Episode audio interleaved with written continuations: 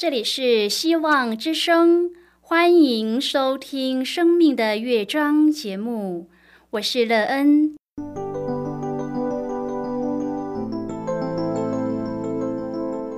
当世界告诉你一切没有盼望，人们对你说你已经没有机会，别忘了，上帝会为你开启一扇窗，上帝的手。轻轻的波动，生命就像美妙的乐章一样，弹奏出令人欣喜的诗篇来。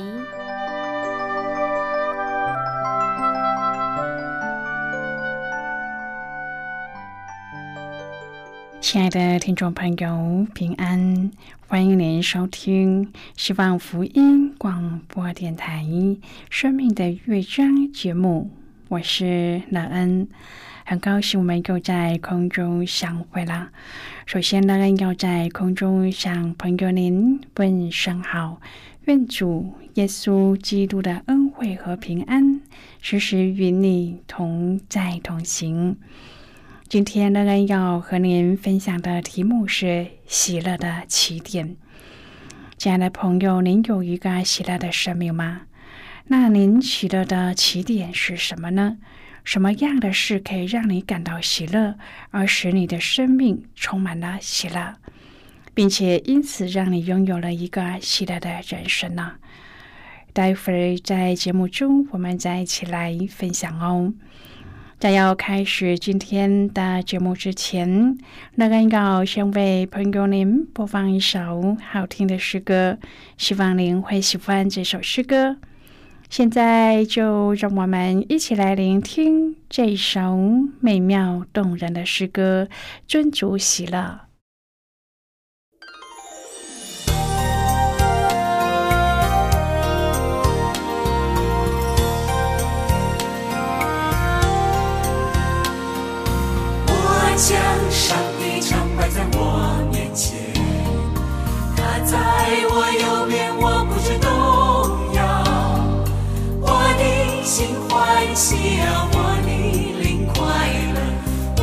肉身要安然居住。我将上帝常摆在我面前，他在我右边，我不知动摇。我的心欢喜啊，我的灵快乐，我的肉身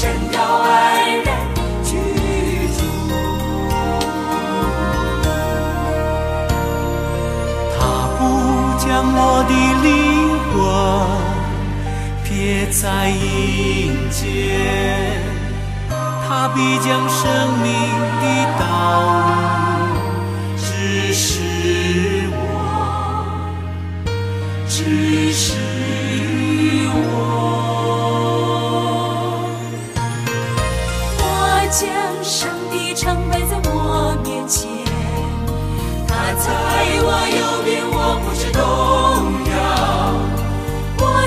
心欢喜啊，我的灵快乐，我的肉身要安然居住。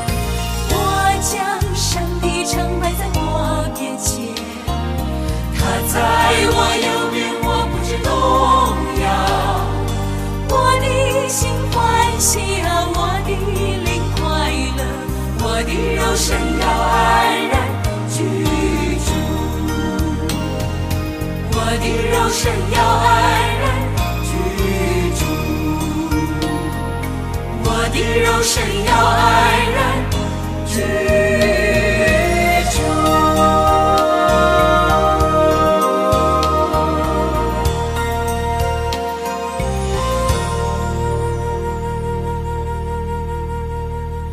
亲爱的朋友，您现在收听的是希望福音广播电台《生命的乐章》节目。乐恩期待我们一起在节目中来分享主耶稣的喜乐和恩典。朋友，人要拥有喜乐的生活或是生命，并不是一件困难的事。不过，对一些人来说，却也是艰难的。尤其是不懂得简单生活的人，要喜乐就不是一件容易的事了。中国话说：“知足常乐”，就是喜乐的生活最基本的原则。如果我们不能满足于简单的事物，我们就很难拥有喜乐。不知道朋友，您是否同意“知足常乐”这句话呢？您有没有试过让自己过得简单一些呢？在简单的生活当中，朋友，您得到什么生命的益处？如果朋友您愿意和我们一起分享您个人的生活经验的话，欢迎您写信到乐恩的电子邮件信箱，and。e e n 啊，v o h c 点 c n。那期望在今天的分享中，我们可以好好的来审视自己的生命情况。您已经有一个喜乐的起点，并且在这个起点上继续深入，得着更喜乐的生命吗？愿朋友您可以找到让您喜乐的起点，而得着生命的喜乐。如果朋友您对圣经有任何的问题，或是在生活中有重担，需要我们为您祷告的，都欢迎您写信来。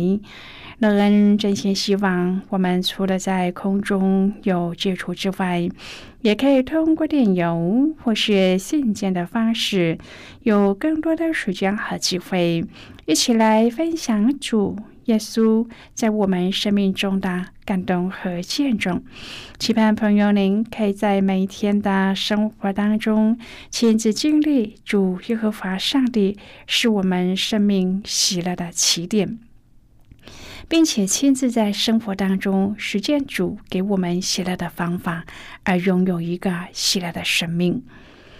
亲爱的朋友，《撒母耳记》虽然被列为历史书。但是从他丰富的文学色彩当中，可以看见他与律法书相呼应，显露了上帝的信实。主必引导他所发起的救恩，从开始直到完成。撒摩尔记开始出现一个文学主题，就是哈拿无法生育，经过上帝干预之后，生下了撒摩尔。后来，萨摩尔成为以色列历史当中一个举足轻重的人物。朋友，如果我们深入研究，就知道，在创世纪当中早有类似的文学主题，就是撒拉、利百加和拉杰都曾经无法生育，但是经过上帝的干预之后，他们分别生下了以撒、雅各和约瑟。他们三个人对以色列民族形成了非常重要，对全人类来说也是非常重要的。因为救恩是出自这个家庭、这个民族。今天我们要一起来谈论的是喜乐的起点。亲爱的朋友，《创世纪》中的伟大人物如亚伯、亚伯拉罕、以撒。雅各、犹大和在出埃及记的伟大领袖摩西都是牧羊人出身。这个传统也是上帝拣选被高利做王者的条件。以色列首任君王扫罗也不例外的是一位牧人。当撒母耳记的作者介绍扫罗的时候，扫罗正在找寻他父亲基士丢的几头驴子，他需要神人的帮助才能够找回驴子。大卫也是一个牧人，后来他成为一个合上帝心意的人，也是很伟大的君王。朋友，撒摩尔记彰显了生命记对做祭司资格的看法。生命记没有像民数记中的规定，要求祭司职位专由亚伦子孙担任。生命记总是将在会幕里工作的人，包括了祭司，称呼为立位人或立位的子孙，从不称祭司。为亚伦人或亚伦的子孙，这个分别意味着利未人也有资格做祭司。这点在撒母耳记当中是显露无疑的。虽然撒母耳不是亚伦的子孙，但是从小就被父母送入了四罗的会幕，接受祭司以利的训练，做祭司。上帝更在会幕当中呼召撒摩尔，及至撒摩尔长大以后，上帝再加给他先知的位分，又有以色列人的认同。在生命记当中，上帝借着摩西向以色列人预言：到了耶和华你上帝所赐你的地，得了那地居住的时候，若说我要立王治理我，像四维的国一样，这预言在撒摩尔记上应验了。那时，撒母耳年纪老迈，两个儿子不孝。以色列人不想让撒母耳的儿子做他们的士师，对他说：“你年纪老迈了，你儿子不行你的道。现在求你为我们立一个王，治理我们，像列国一样。”朋友，摩西在《生命记》当中已经规定了以色列人如何选立王。圣经说：“你总要立耶和华你上帝为拣选的人为王，必从你弟兄中立一人，不可立你弟兄以外的人为王。”撒母耳按上帝的指示，先高立便雅悯支派的扫罗，后来高立犹太支派的大卫做以色列人之王。生命记十七到十八章继续的讨论以色列当中的权威，特别谈到了三种领袖。一是君王，二是祭司，三是先知。亲爱的朋友，在摩西和撒摩尔时代，这三种领袖往往集中在一位或是两位领袖的身上。直到撒摩尔之后，这三职才渐渐的区分清楚。立王的第一个条件就是立耶和华所拣选的人为王。然而，要怎么知道是上帝所拣选的呢？很简单，上帝的灵领到谁，如同当年的摩西和约书亚，他就是上帝高立的君王。立王的第二个条件是，必从你弟兄中立一人。朋友，君王本身必须是以色列人，他才会遵行上帝的约和律法，治理百姓。在这里，首先说了三件王不可做的事。第一，不可的是。不可为自己加添马匹，加添马匹是为了打仗。以色列有他们必打之仗，上帝却不喜悦穷兵斗武。王一旦想不在上帝的计划当中来扩充武力，甚至使百姓回埃及去，我要加添他的马匹，就会偏离上帝的心意。第二不可的是，不可为自己多立妃嫔。所罗门的败笔就是娶了太多的外邦女子为妻。他为了取悦这些女子，引进太多异教的偶像，使他的心偏邪。第三不可的是，不可为自己多多积金银。多积金银就走上极权主义，以权位自重、自肥，失去公义的心。朋友，那么王要做些什么呢？首先，他登上了国位，就要将祭司立位人面前的这律法书为自己抄录一本，存在他那里。要平生诵读，因为王的责任就是要秉公行义，因此他必须要熟知律法，才能够将上帝的审判真实的实践在地上，正是所谓的替天行道。所以，王不是以权柄来满足自己的欲望，而是借着权柄来祝福他人。这和新约耶稣论权柄的时候说：“你们知道外邦人有君王。”为主治理他们，有大臣超权管束他们。只是在你们中间不可这样。你们中间谁愿为大，就必做你们的用人；谁愿为首，就必做你们的仆人。朋友，当时的第二种领袖是祭司，这里特别论到他们。圣经说：“因为永远奉耶和华的名势力侍奉，所以在以色列中无份无业。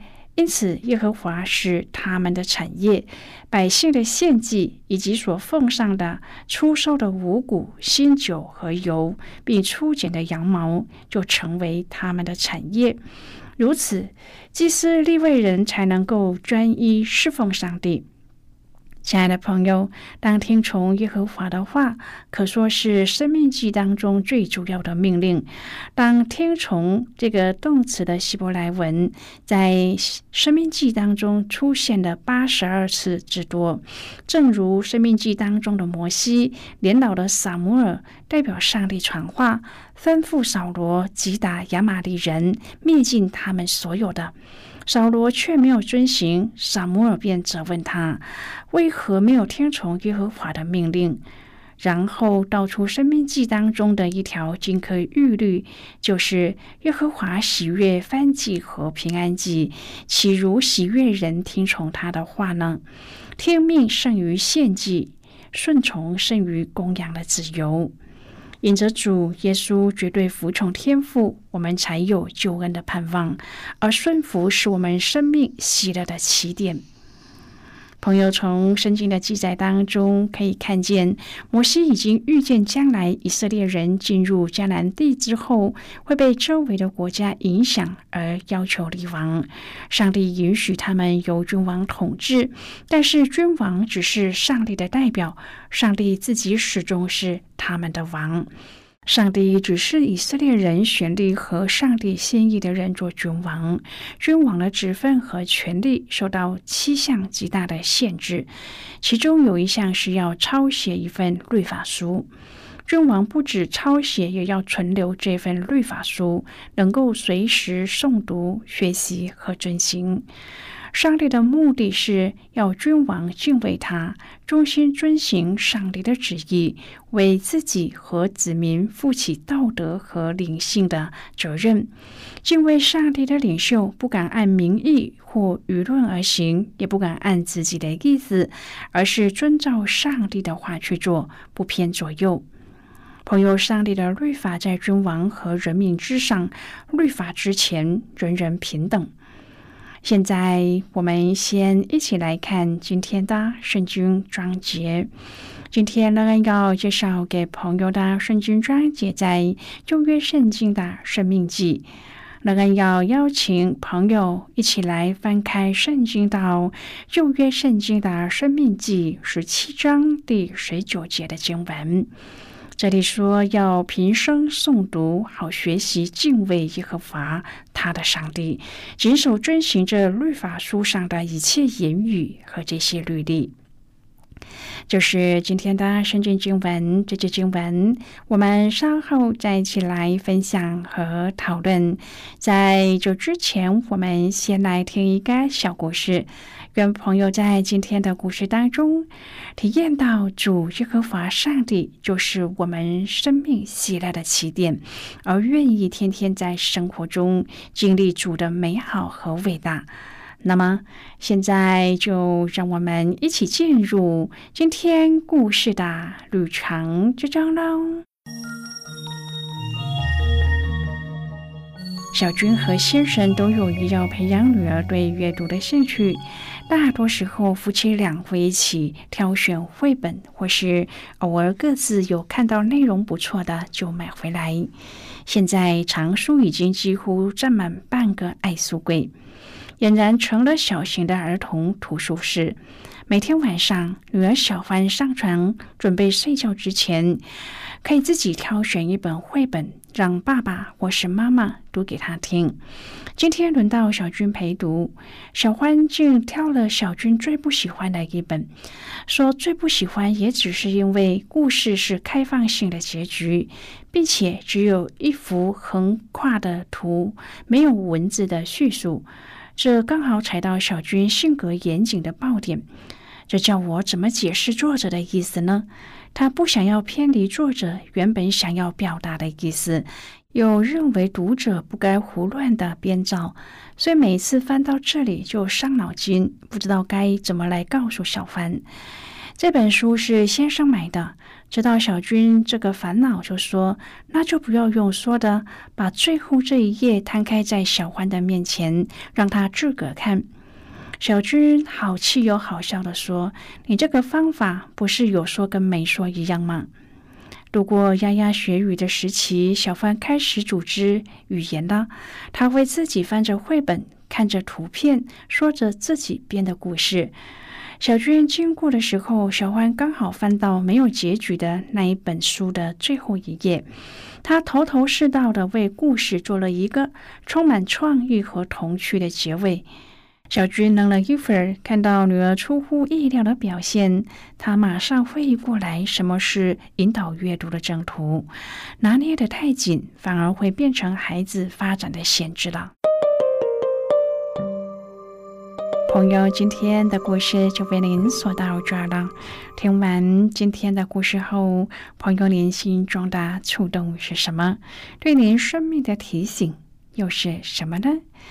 亲爱的朋友，您现在收听的是希望福音广播电台《生命的乐章》节目。我们非常欢迎您来信和我们分享您生命的经历。现在，我们先一起来看《生命记》十七章第十四至第二十节的经文。这里说到了耶和华你上帝所赐你的地，得了那地居住的时候，若说我要立王治理我，像四维一样，你总要立耶和华你上帝所拣选的人为王，必从你弟兄中立一人，不可立你弟兄以外的人为王。只是王不可为自己加添马匹，也不可使百姓回埃及去，我要加添他的马匹，因耶和华曾。吩咐你们说，不可再回那条路去。他也不可为自己多立妃嫔，恐怕他的心偏邪；也不可为自己多积金银。他登了国位，就要将祭司立会人面前的这律法书，为自己抄录两本，存在他那里，要平生诵读，好学习敬畏耶和华。他的上帝，谨守遵行着律法书上的一切言语和这些律例，免得他向弟兄心高气傲，偏左偏右，离了这诫命，这样他和他的子孙便可在以色列中，在国位上年长日久。好的，我们就看到这里。亲爱的朋友，敬畏上帝，学习他的话语，真的是智慧的开端，也是我们生活喜乐的起点。亲爱的朋友，您现在正在收听的是希望福音广播电台《生命的乐章》节目，我们非常欢迎您接进来。最后，我们再来听一首好听的歌曲。歌名是“主耶和华是我的帮助”。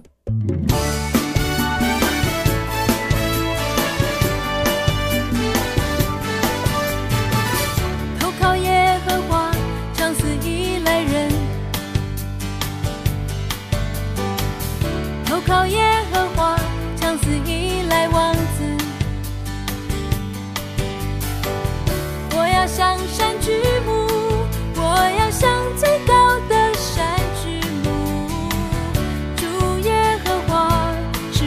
帮助。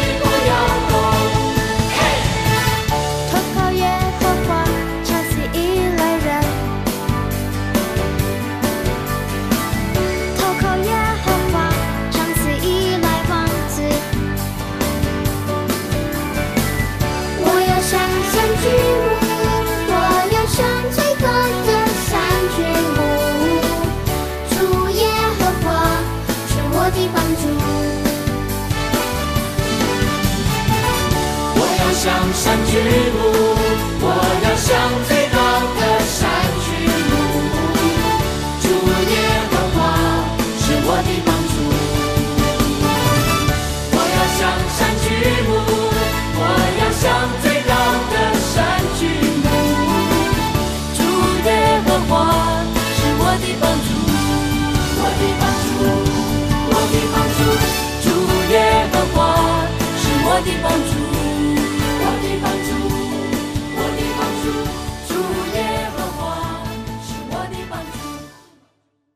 亲爱的朋友，谢谢您的收听。我们今天的节目到此就要告一个段落了。我们同一时间再会。最后，愿上帝那从天上倾倒而下的福分，天天都充满你。上帝祝福你和你的家人。我们下次见了，拜拜。